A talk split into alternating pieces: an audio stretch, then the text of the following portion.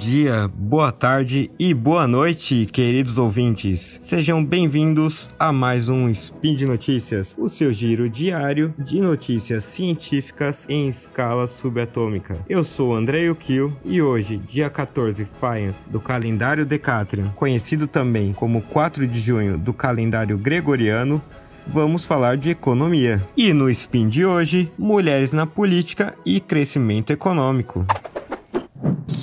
Notícias.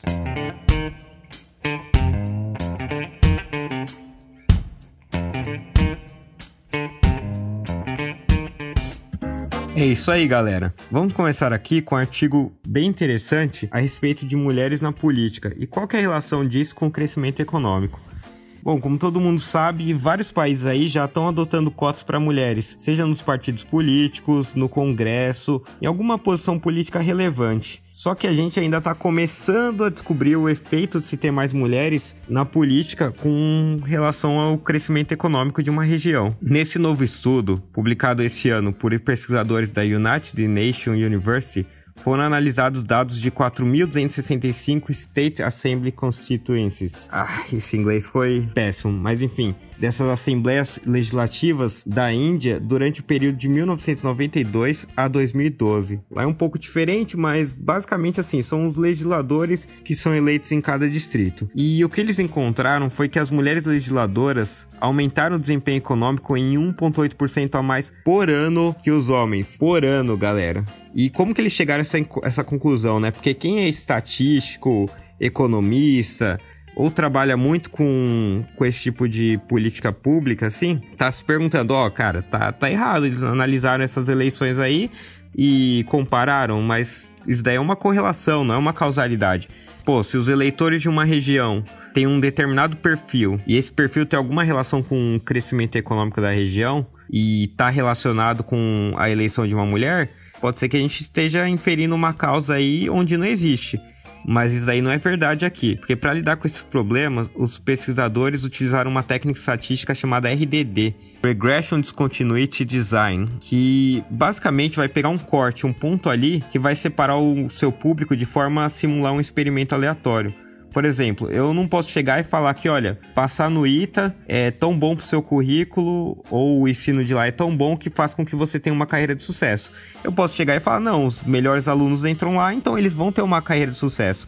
Mas não é por causa do ITA. Às vezes quem tá lá é melhor, é mais dedicado e por isso tá indo bem. Mas concorda que se a nota de corte for para um curso for 70, o cara que fez 69 não passou, ele não é diferente de quem fez 71 e passou. Então são duas pessoas que a gente pode comparar. Você consegue analisar essas duas pessoas que tiveram essas notas de cortes tão próximas, avaliar a carreira deles e ver, olha, esse cara teve uma carreira muito boa, então pode ser que o ITA faça toda a diferença. Ou então não, olha, eles tiveram uma carreira parecida. Você vai conseguir medir o que, que o, o efeito do ITA tem mesmo sobre o candidato.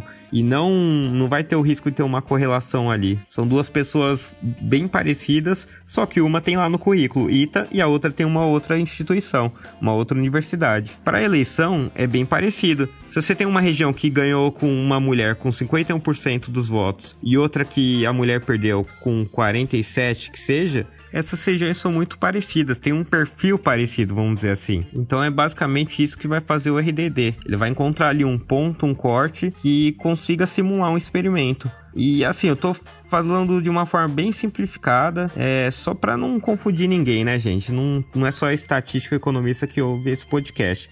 Então, assim, estatísticos, economistas aí mais elegantes que falem, gostem de falar bonito, e mostrar toda a matemática por trás de tudo, ó, não fica bravo comigo não. Isso aí foi bem simplificado só para o pessoal ter ideia de que, olha, não é uma confusão de correlação com causalidade aqui. E agora a gente já tem o um experimento desenhado. O que que falta? Falta avaliar o crescimento econômico. Como que eles avaliaram o crescimento econômico? Não tem registro de crescimento econômico por cada região, por cada distrito ali. Já que eles não tinham informação do PIB por região, por cada distrito, eles fizeram o que? Eles utilizaram a iluminação como indicador econômico. Essa iluminação, obtida por imagens satélites, passa a ser a métrica utilizada. E é bem comum em economia isso. Há vários artigos que exploram isso e é uma boa proxy. Obviamente não é algo direto, né? Não é assim, ah, aumentou 1% da luminosidade, então aumentou 1% do PIB. Não, o que eles fazem é ver o, a elasticidade PIB luminosidade. Quanto que varia do PIB com relação à variação da luminosidade. E com base nessa iluminação, eles conseguem medir o crescimento econômico das diferentes regiões e constatar no, que nos locais de mulheres legisladoras o crescimento econômico era maior. E tem três justificativas principais para isso. A primeira é que os legisladores, os homens legisladores, são três vezes mais propensos a acusações criminais que as mulheres. E isso daí corrobora com bastante evidência que a gente tem na economia de que mostram que as mulheres são mais justas, avessas ao risco e menos propensas a comportamentos criminosos. Então faz todo sentido realmente essa justificativa. Outro componente também importante para o crescimento é o investimento em infraestrutura, e isso foi analisado. Mais especificamente, foram projetos de construção de rodovias e o que eles viram ali foi que, apesar de que ambos têm a mesma probabilidade de negociar esses projetos, as mulheres têm maior probabilidade de supervisioná-los até a sua conclusão. E de acordo com os autores, daí mostra a eficácia das mulheres e mostra também outra coisa bem bacana que elas não estão focadas só no eleitorado feminino, que é uma acusação comum. Mas isso não é verdade, porque a construção de rodovias traz maior retorno, maior retorno para os homens. E por último, e esse eu, achei, esse eu achei bem interessante, bem curioso, algo que impacta diretamente o desempenho econômico é o oportunismo, né? A gente sabe que tem alguns políticos aí, só alguns, né, que vão fazer alguma coisa só perto da eleição seguinte, ou quando tiver algum ruído, alguma necessidade, né? Só vai fazer algo quando o impacto for maior. Então, o que os pesquisadores fizeram aí? Eles observaram o comportamento de legisladores em distritos cujas eleições eram mais apertadas, em comparação com legisladores nos locais em que a margem de vitória era maior, não era apertada. E eles constataram que nas regiões onde a margem de vitória era maior, onde o legislador ganhava com mais tranquilidade, o desempenho econômico das mulheres era maior. Ou seja, é a ideia de que assim, as mulheres tinham mais motivações intrínsecas, uma, motivações intrínsecas maiores do que os homens. Ou então que elas são menos oportunistas. Nos dois casos, é ótimo para o desempenho econômico de uma região, é ótimo que um legislador tenha isso.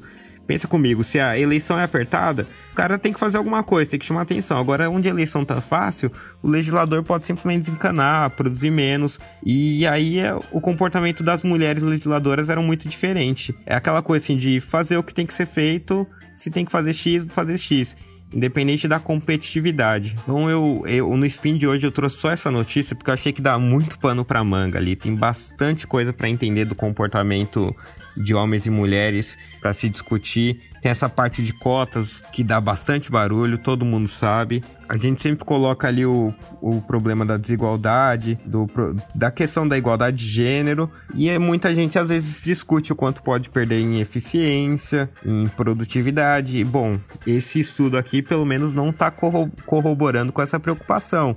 Lógico que tem que vir mais, mais estudos, a gente vai ter que começar a analisar tudo isso, mas olha que, que bacana e quanta coisa dá para discutir só de, desse estudo. Então eu achei que o ideal fosse trazer só ele mesmo e preferi ir bem a fundo aqui. Eu espero que vocês tenham gostado, que seja útil para vocês. Eu acho que é, né? Acho que esse assunto de política pública é, e economia é sempre importante.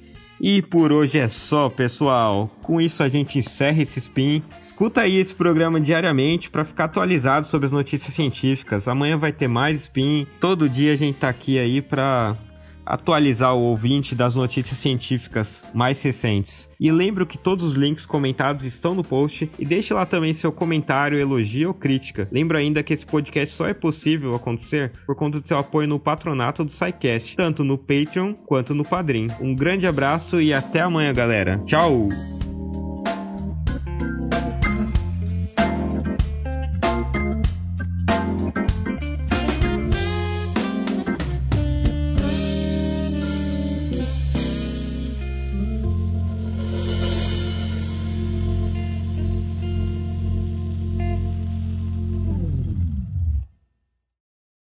Pera aí, gente, rapidinho, antes de acabar, só lembrando que a gente está realizando o censo 2018 do SciCast, o questionário rapidinho. Em cinco minutos você responde só para saber quem são vocês que nos ouvem aqui no Spin de Notícia, em todos os outros podcasts do Deviante e no próprio portal como um todo. Responde lá, o link está no post. Edição por Felipe Reis.